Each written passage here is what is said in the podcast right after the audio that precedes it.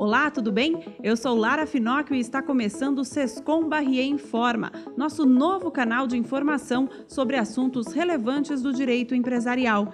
Siga os nossos conteúdos nas redes sociais. Estamos disponíveis no LinkedIn, Instagram, Facebook e Twitter. Para acompanhar todas as novidades, basta procurar por Sescom Barrier Advogados.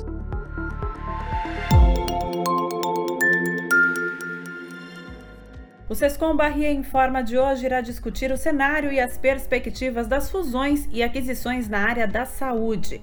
A área de healthcare, como é chamada em inglês, inclui aquisições e investimentos em clínicas, hospitais e laboratórios de diagnóstico. Mais recentemente, foram adicionados também investimentos nas chamadas health techs, as startups que se integram aí ao sistema de saúde e à sua cadeia de fornecedores. O Sescom Barrier tem grande experiência na área de fusões e aquisições, tendo sido ranqueado inclusive recentemente pelo TTR, o Transactional Track Record, como escritório líder em M&As no Brasil, com maior valor acumulado em transações em 2020, no total de aproximadamente 8,8 bilhões de reais, assim como o top 3 entre escritórios brasileiros e número de operações em 2020.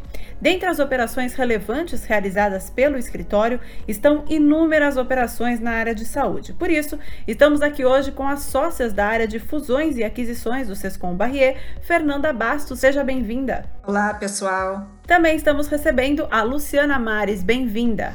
Olá, pessoal. Prazer estar com todos. Elas vieram hoje aqui contar um pouco para nós sobre suas visões para o mercado de healthcare e também sobre os desafios enfrentados nessas operações.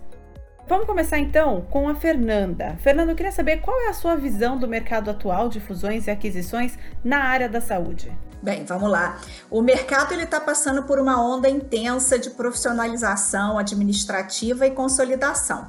Antigamente era muito comum a gente ter hospitais, clínicas detidos por grupos familiares, mas esses hospitais vêm sendo adquiridos por grandes redes com a intenção justamente de fazer um choque de gestão, um corte de custos e uma consolidação é, do setor, ganhando aí uma economia de escala. Além disso, é, isso teve uma força após a alteração da legislação alguns anos atrás, que passou a permitir que estrangeiros detenham o controle de hospitais. Isso aumentou o fluxo de investimentos e concentração no setor também. Outra tendência que eu tenho visto é uma movimentação de planos de saúde adquirindo hospitais e fazendo uma verticalização do setor. Esses planos visam aí reduzir os custos, porque os hospitais são o maior custo dos planos, e, e, tem inclusive feito uma série de renegociações dos termos dos relacionamentos com grandes prestadores de serviços médicos. É, mais um ponto é em relação à rede de laboratórios. A gente também tem visto redes de laboratórios adquirindo hospitais para diversificar o seu risco. Segundo o blog Fusões e Aquisições, que analisa as operações divulgadas ao mercado, os setores de tecnologia, hospitais e laboratórios de análises clínicas foram os setores mais ativos no primeiro semestre desse ano. E Luciana, na sua opinião, você acha que já teve ou ainda vão ter algumas mudanças do mercado de M&A de healthcare com a pandemia? Olha, a percepção é de que o setor é, de hospitais, de operadores de saúde, ele acabou sendo impactado pela crise. No primeiro momento, os hospitais e clínicas privadas, né, especialmente as menores, e consequentemente toda a rede de prestadores de serviços, né, por conta da redução de internações de pacientes aí não relacionados ao Covid saúde acabam sentindo os impactos da crise, especialmente é, em função aí da redução de empregos, né? Menos pessoas acabam tendo acesso a planos de saúde consequentemente, a hospitais, clínicas e exames. Agora, a nossa percepção é que isso não necessariamente impacta o mercado de M&A. As operações elas não pararam, pelo contrário, a gente fechou algumas operações do setor durante a quarentena, que já estavam sendo negociadas antes. Em alguns casos, até houve é, renegociação de determinados termos, mas as operações fecharam. E temos também algumas novas começando. Nossa percepção, então, é que possa ter é, sido impactado. A gente vai continuar aí tendo bastante operações é, de M&A nesse setor. Ah, especialmente pelos fatores que a Fernanda destacou, uh, que é a consolidação e verticalização do setor. Ainda pegando esse gancho, falando sobre a questão do mercado, para você, Fernanda, quem são os potenciais compradores e vendedores aqui no mercado brasileiro? Bem, como eu havia mencionado antes, acho que os grandes grupos né, que estão visando consolidação são compradores. É, outros compradores são os planos de saúde e os laboratórios. É, vendedores, grupos familiares. Além disso, a gente vê também fundos de private equity é, nacionais e estrangeiros com interesse em investir no setor é, e ganhar com a melhoria da gestão dos ativos familiares. Em relação à região, aí Luciana queria saber de você, você vê alguma região aqui no Brasil que está mais aquecida em relação a isso? É, a gente tem visto muitas movimentações na região Nordeste e na região Sul também, recentemente. É, antes as transações elas acabavam sendo mais restritas a determinadas capitais, São Paulo, Rio, Brasília e também Salvador e Recife, mas hoje notamos um movimento de centralização, porque nessas capitais os ativos já estão mais escassos.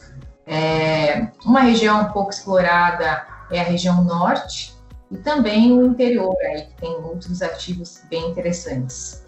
E aí, passando agora para a questão de operação em si, né, Fernanda? A gente sabe aí que essas aquisições estão demandando né, auditorias jurídicas, multidisciplinares e são bastante complexas. Nessas due diligences, quais são as questões que mais preocupam os investidores?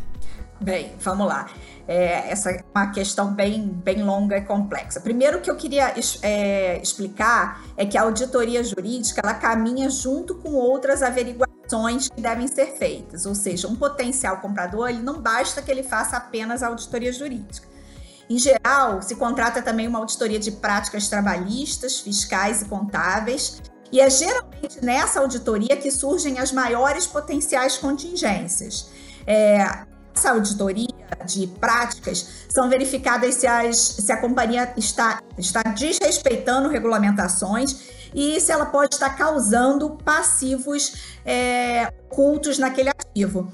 Várias vezes esses passivos não são sequer conhecidos pelos vendedores. É, na auditoria jurídica em si, nós vemos a parte das contingências já demandadas. O que, que, é isso? São aquelas contingências que já teve algum tipo de verificação pela autoridade competente ou foram notificadas por terceiros, e elas podem ser de ordem civil, trabalhista é, ou fiscal. Além disso, a gente vê a, a, organização e regularidade societária, os contratos, a parte concorrencial, regulatória, propriedade intelectual, compliance, anticorrupção é, e a parte securitária e ambiental. Aliás, falando em ambiental, vários hospitais também é importante a contratação de auditoria técnica ambiental para checar, por exemplo, o descarte de resíduos contaminantes e o uso de aparelhos com elementos radioativos. É, lembramos também que é importante fazer uma averiguação comercial e operacional para saber se as expectativas financeiras para o negócio são factíveis. A nossa averiguação ela não comporta essa parte comercial e operacional. Um ponto importante, vale sempre lembrar que o compartilhamento de informações e operações sujeitas ao Conselho Administrativo de Defesa Econômica, o CAD, ela, ele requer ainda mais cuidado, porque é, há exigências específicas do CAD para que o compartilhamento de informações não seja consideradas o, o que a gente chama de gun jump, que é a antecipação da implementação dos atos da operação. Se for verificado um gun jumping, isso pode ter multa. Então é sempre muito importante consultar os advogados antes de trocar informações sobre o ativo. Aliás, aproveitando que a gente está falando em CAD, eu gostaria também de mencionar que um ponto que eu acho muito importante é a análise prévia de eventuais restrições concorrenciais. A gente vê várias vezes é, players, é, agentes do setor, gastando dinheiro em due diligence, sem pensar se essa consolidação ela pode é, enfrentar alguma restrição é, de aprovação pelo CAD. Então, essa parte da estratégia concorrencial ela deve ser feita o quanto antes. É, ela é super relevante, é complexa. É, determinar um mercado relevante, por exemplo, dos agentes do setor, daria um podcast inteiro. Mas é então, inclusive pegando o gancho, falando sobre o CAD, Luciana Fernanda falou aí do, do CAD, eu queria saber na parte regulatória, quais são as outras preocupações que se tem? Olha, além do CAD, a compra e venda de determinados ativos, ela pode estar sujeita à aprovação pela Agência Nacional de Saúde, ANS. e também pela Agência Nacional de Vigilância Sanitária, Anvisa. É preciso analisar esse ponto, como a Fernanda colocou, bem no início da operação, para a gente entender aí é, quais são os impactos dessas aprovações no cronograma uh, da operação. E as regulamentações do setor, elas são bastante complexas, né? Então, essas autorizações, novamente, elas podem ter um impacto significativo no cronograma das operações. É, como assessores, para nós é muito importante que as expectativas de compradores e vendedores estejam alinhadas com um cenário aí realista de tempo para conseguirmos implementar a operação. Uh, ainda na parte regulatória, um ponto importante a checar é a parte de licenciamento, ou seja, se os ativos possuem as licenças aí minimamente necessárias para o seu funcionamento, né? E outro ponto de atenção são os processos administrativos. Na auditoria jurídica, a gente costuma checar se o ativo é objeto de muitos processos e se há uma repetição nos temas que possam indicar aí é, deficiências específicas na, nas práticas da companhia. E claro, a gente checa se os valores desses processos são relevantes e impactam o preço aí da operação. E na área fiscal, Fernanda, como é que fica? É, vamos lá, não é minha especialidade, a gente tem uma equipe de fiscal maravilhosa que vê isso, mas vamos dar uma palhinha aqui do que, que a gente tem visto sob o ponto de vista fiscal. Primeiro, a gente é, precisa definir a estruturação fiscal da operação, onde que ela vai ser feita. Isso porque a alienação de ativos brasileiros ela desencadeia a tributação do ganho de capital, mesmo que o vendedor e o comprador sejam residentes no exterior. Porém, um ponto que a gente gosta de destacar é que as leis e os regulamentos brasileiros não possuem disposição específica sobre conse as consequências fiscais de transferência indireta de ativos brasileiros. Ou seja, se o, o, o, você vender um ativo no exterior que detém ativos no Brasil, é possível defender que não seria aplicável a tributação. Mas, apesar dos fundamentos legais para isso, não se pode desconsiderar inteiramente o risco da Receita Federal buscar reenquadrar esse negócio dessa venda offshore como uma venda de uma empresa brasileira, especialmente se o principal detido pela holding offshore for, for a empresa brasileira. É, esse risco ele é mais evidente quando a reorganização é, societária implementada para a venda do negócio é feita com pouca antecedência em relação à venda. Por isso é, é importante entender se haverá uma reorganização societária em relação ao ativo brasileiro. É, como esse risco, em última análise, ele é suportado pelo comprador, é, ou seja, a obrigação de reter e pagar o imposto de renda devido pelo vendedor é imposta pela legislação ao comprador, então, é, é preciso é, ver com o comprador se a estrutura de venda envolvendo alienação no exterior ela é aceitável e é acordada, discutida e acordada com o comprador. Outro ponto é o ágio, né? Nosso famoso ágio. Em regra, sempre que uma entidade brasileira adquirir ações de uma empresa no país, o preço da aquisição que exceder o valor contábil dessa empresa será alocado como mais-valia de ativos, isto é, o valor justo dos ativos, ou ágio, que é derivado da rentabilidade futura, que a gente chama de goodwill. Desde que haja uma fusão, incorporação entre as empresas adquirente e adquirida, esses valores podem gerar despesas dedutíveis para fins de imposto de renda e contribuição social sobre o lucro. Em geral, são valores relevantes e o ágio tem sim que ser considerado na operação. Se, se a parcela do preço total alocado para a operação brasileira for relevante, é possível que o comprador pressione para que a operação se dê por meio de uma aquisição direta da entidade brasileira, ao contrário daquela, daquele planejamento que a gente tinha falado antes de fazer a aquisição lá fora. Isso porque tem uma potencial economia fiscal grande derivada da dedução do ágio pago, 34% do valor do ágio. É geralmente maior do que o imposto de renda que seria evitado se as partes implementassem a operação com uma alienação indireta, que seria de 15% a 22,5%. Outro ponto que também é, a gente acha interessante ressaltar, ele não diz é, respeito diretamente à operação, mas a operação, digo, a operação de M&A, mas sim a operação é, dos hospitais e clínicas. Que geralmente fazem importação de, é, de equipamentos bastante caros para o Brasil. E o Brasil impõe uma alta tributação sobre a importação de mercadorias, que pode incluir imposto federal de importação, que é o IRI, o imposto federal de produtos industrializados, que é o IPI, o imposto estadual de circulação de mercadorias, que é o ICMS, e contribuições sobre a receita bruta, que é o PIS/COFINS. Então, bens e equipamentos destinados ao, ao, setor de saúde, eles podem ser beneficiados é, por incentivos fiscais específicos. Então, é importante que a gente veja, no caso da aquisição, se esse ativo target ele é beneficiado por algum, algum desses regimes fiscais, se ele está cumprindo com as exigências e, no caso de não ser, se o potencial comprador desejar é, qualificar o ativo nesse benefício fiscal, ver se ele atende aos requisitos necessários. Maravilha! E muito tem se falado, Luciana, sobre uma outra questão, que é a questão da proteção de dados e também da nova lei, né, LGPD, que deve entrar em vigor em breve. Essa também seria uma questão preocupante nesse setor?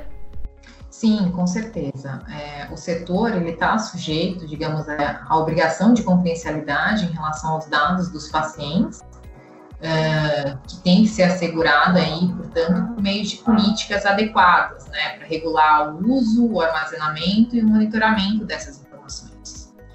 A Lei Geral de Proteção de Dados, ela já foi promulgada e deve entrar em vigor em breve. Ainda não há uma certeza de quando ela vai passar a vigorar, devido a uma prorrogação feita por medida provisória, mas tão logo entre em vigor, certamente imporá regras específicas é, para preservação, monitoramento, acesso e uso de dados de usuários e pacientes por esses setores. Acho que vale a pena falar também que geralmente quando fazemos auditoria a gente averigua, né, se há evidências aí de que essas políticas e regras estejam sendo cumpridas. Uh, em caso de cumprimento parcial, descumprimento, os compradores eles acabam levando em consideração esse fato, né? Não apenas aí penalidades, como também os custos para adequação do ativo, que por vezes podem ser significativos. E uh, há também aquisições que envolvem empresas prestadoras de serviços especializadas no monitoramento e processamento desses dados, uh, porque por vezes a gente tem questões aí concorrenciais sensíveis uh, onde o concorrente não pode avaliar os dados dos outros, né, da, da, da target, e aí é importante a gente ter também assessoria dessas empresas. Então, Fernanda, quais são as outras questões relevantes que você entende que devem ser analisadas na due diligence desse setor? É, são várias, né? Vou mencionar algumas. Por exemplo, na área de imobiliário, nós averiguamos é, como está a titularidade da regularidade dos imóveis onde se localizam as clínicas e hospitais. É comum que os, os imóveis não sejam da sociedade que detém o hospital, por exemplo. Então, nesse caso, nós temos que providenciar contratos de longo prazo para resguardar a utilização é, segura do imóvel, já que a localização pode ser um ponto bastante importante em, em alguns ativos da área de saúde. Na área trabalhista, é, nós temos que checar questões relativas a sindicatos de categoria, por exemplo. E um ponto que é bastante comum é a contratação de médicos e outros profissionais por meio de pessoas jurídicas. Essas contratações elas geram grandes passivos trabalhistas. É, na área de compliance, é, nós temos especial cuidado em olhar as empresas que são expostas ao poder público, como empresas que participem de licitações para vendas e produtos ou prestação de serviços ao setor público. Em sociedades que a tecnologia, marcas e patentes são relevantes para o negócio, é, os direitos de propriedade intelectual próprios e de terceiros também têm que ser analisados com bastante cuidado. Por fim, aqui eu acho que um ponto que é importante também é na parte de contratos, analisar a relação entre as empresas e os planos de saúde. E agora falando em relação à estrutura da operação, Luciana, o que, que geralmente é mais comum, comprar os ativos ou comprar ações de uma empresa? Olha, o mais comum é a compra de ações, é, ou seja, vence a sociedade que detém os ativos sejam eles hospitais, uh, operadoras uh, ou clínicas. É, é, claro que você pode ter uma reorganização prévia de ativos, então você pode retirar dessa sociedade, né, que vai ser objeto da venda, determinados ativos que não, que não vão ser objeto da operação, que a gente chama de carve-out, uh, ou pode segregar ativos, é, ou seja, colocar em uma ou mais sociedades a fim de vendê-las separadamente. Isso é possível, mas o que a gente geralmente vê é a venda das ações. E agora, Fernanda, queria que você passasse aqui para os nossos ouvintes alguma recomendação falando sobre a questão do contrato de compra e venda de ações. Tem alguma recomendação que você tenha visto aí com mais atenção nessas operações? Em geral, a gente tem que ver com bastante atenção as declarações e garantias do contrato, porque elas podem dar ensejo a disputas de indenização posteriores. As declarações e garantias, elas são afirmações que os vendedores dão aos compradores sobre si e sobre os ativos que são objeto da operação. É como se fosse uma, uma fotografia. Se ela não estiver precisa, ela pode gerar a obrigação dos vendedores de indenizar os compradores. Por exemplo, quando se trata de hospitais, uma das preocupações é com práticas de anticorrupção nas relações público-privadas envolvidas nessa prestação de serviço. Nesse caso, além da diligência, os vendedores e a sociedade declaram que não infringiram as leis anticorrupção. É, outro ponto são as indenizações. É, nesse caso, nós precisamos, por exemplo, assegurar que os contratos de compra e venda resguardem os compradores em caso de dano ao hospital por mais práticas ocorridas na prestação de serviço antes da operação de, de M&A. O nosso campeão de briga é o earnout. Para quem não sabe, o earnout é quando a gente deixa uma parte do preço para ser, ser paga posteriormente vinculada a determinados é, eventos. É, por exemplo, quando os vendedores entendem que a demanda naquele hospital vai crescer 20% e os compradores não têm tanta certeza disso. Então, as partes concordam em pagar um valor extra, que a gente chama de earnout, é, se o evento que eles combinaram efetivamente vier a, a, a, ocorrer. É muito comum ter divergência no earnout. A cláusula precisa estar muito precisa e muito bem redigida, porque é um dos pontos que mais vão para a arbitragem depois, junto com as indenizações. Um ponto que está super em alta agora, muito debatido no momento por causa do coronavírus, são as cláusulas de efeitos materiais adversos, que em inglês a gente chama de MAC, Material Adverse Change. Essas cláusulas, elas visam resguardar que não, não, não houve nenhuma alteração material no ativo entre a data da análise pelo comprador e o efetivo fechamento. Assim como esta cláusula, assim, com esta cláusula, caso ocorram eventos relevantes que afetem negativamente a sociedade, os compradores podem desistir da operação sem nenhuma penalidade. Como a pandemia atual trouxe muitos aspectos imprevisíveis às empresas, essas cláusulas de MAC têm sido comumente usadas para que os compradores não tenham que fechar as operações negociadas no contexto anterior. Às vezes, o comprador não quer simplesmente desistir da operação, mas ele exige novos termos e condições para fazer a aquisição, inclusive podendo negociar um novo preço. A pandemia trouxe uma preocupação em todos os setores que essas cláusulas de MAC devem expressar em detalhe os fatos que podem e que não podem ser considerados um efeito material adverso para fins de se retirar do negócio. Tá, e Luciana, agora mudando um pouquinho a, a situação, vamos falar um pouquinho daquelas operações em que não há venda da totalidade, que a família mantém parte do capital, por exemplo. Quais seriam as recomendações nesse tipo de caso? Bom, aí acabam se aplicando as preocupações das sociedades com mais de um sócio, né?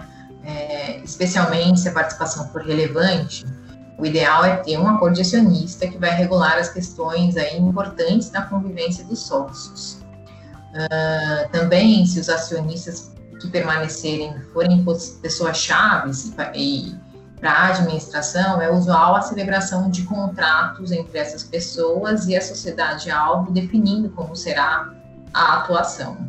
Com relação ao acordo de acionistas, as principais preocupações geralmente são governança, né, em que medida o acionista pode intervir nas principais deliberações da sociedade, seja diretamente ou através de conselheiros diretores por ele indicados, e também as questões atinentes aí à liquidez das ações, né? Isso vai variar muito de caso a caso, pode se prever deslocar, que seria a restrição à venda das ações por um determinado período de tempo, como também o direito aí de saída em determinadas condições no futuro, né? Esse último ponto é essencial, por exemplo, para fundos de private equity, o fundo ele investe, mas precisa regular como vai sair no futuro, seja para um IPO, seja para uma, uma opção de venda, uh, ou de pra, obrigando aí os outros acionistas a, a comprarem a sua participação. E, por outro lado, há famílias que ficam no negócio por um período, né, para aproveitar as sinergias criadas à operação.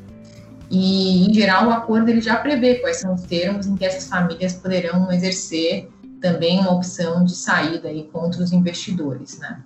Então, acho que esses pontos são todos bem importantes se os acionistas aí, vendedores, a família, se mantêm no capital social da, da sociedade pós a transação.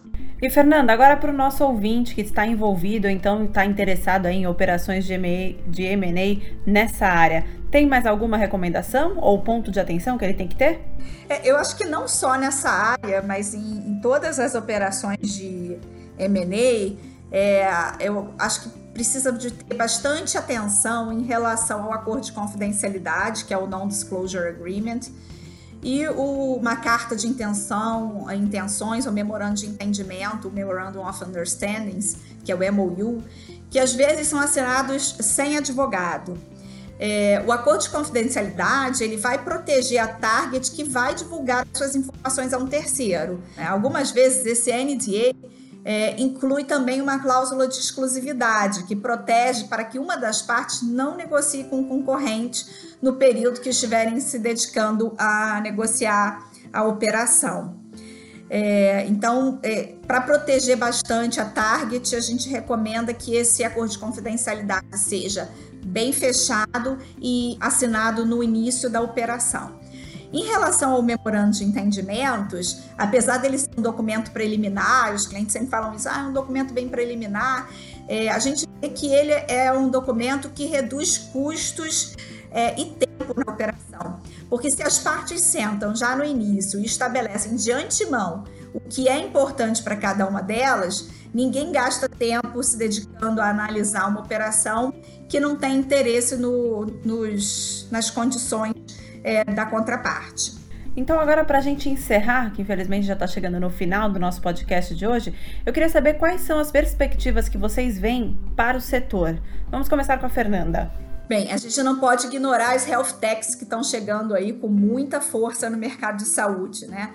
Assim como as fintechs no mercado financeiro, as health techs estão sendo agentes disruptivos no mercado de healthcare mundial. De acordo com um relatório produzido pela Global Market Insights, o mercado de health tech deve alcançar 504 bilhões já em 2025. É, essas health techs são startups voltadas para o setor de saúde. Algumas elas prestam serviços complementares ou aumentam a eficiência dos hospitais e outras visam, elas almejam até substituir as consultas médicas usando inteligência artificial. Por mais que isso pode, possa parecer assustador, se a gente pensar na escassez e na falta de preparação de médicos em algumas localidades, é, isso pode ser um tópico bastante interessante. Na semana passada, por exemplo, foi anunciado um investimento da Eurolife uh, Investments Corp na plataforma Suprevida que é um sistema plug and play, que quer dizer processos com um processo simples sem instalação complexa.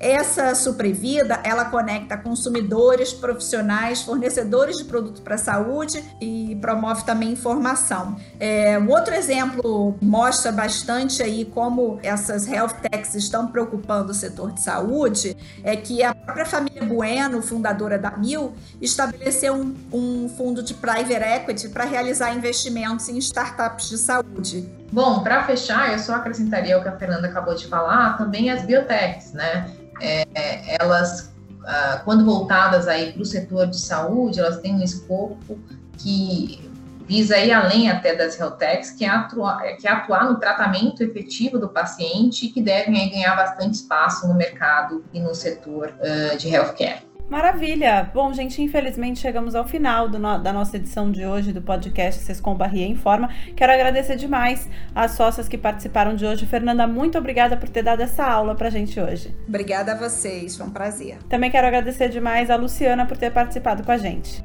Eu que agradeço, foi ótimo. O Sescom Barrier Informa de hoje fica por aqui. Espero que tenham gostado e até a próxima edição.